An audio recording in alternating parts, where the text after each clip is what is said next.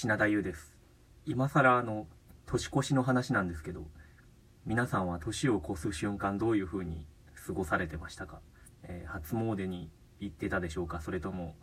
こたつに入ってテレビを見て過ごしていたでしょうか？私はあのこれずっと気になってきているんですけど大人は年越しの瞬間に何をしているのが正解なのかっていう問題があると思っていてまだね青少年だったらいろいろ選択肢はあると思うんですよ。例えばその一番ベタなので言えばジャンプをするっていう。年が変わる瞬間地球にいなかったって主張するために年が変わる瞬間をめがけて跳躍するというですね、えー、まさに飛躍の年みたいなことなのかな？わかんないけど。そういうはしゃぎ方が一個ある。あとはカウントダウンですよね。まあ跳躍は正直中学生ぐらいまでなのかなと思うんですけどカウントダウンはもうちょっとえー、年齢層高くてもやってる印象ありますね。あの、渋谷とかに集まるのかなそれで時計を見ながら321、0、2020年おめでとうって言うみたいな。ただまあ、そういうのもこう、この世にね、生まれいずる時が長くなればなるほど陳腐化していくというか、結局のところ1年なんていうくくりは地球とか太陽とか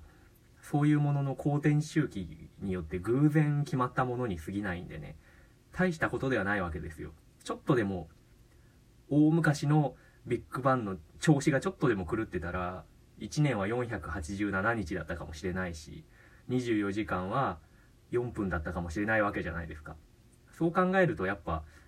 別にな日ではある。ただ、結局別にな日だよねっていうことで、大晦日をやり過ごすっていうのも、それはそれで逆張りっぽいというか、結局のところ気にしないという形で年越しを気にしてしまっている。ましてや、大晦日だけど私は仕事です、みたいな感じを出し、ツイートまでしてしまうと、もうこれは目も当てられない。ね。もう煩悩の塊ですよね。それをやってしまったら。ね、金ついた後に煩悩を発生させたらもう1年手遅れですから、これだけは避けたい。だから、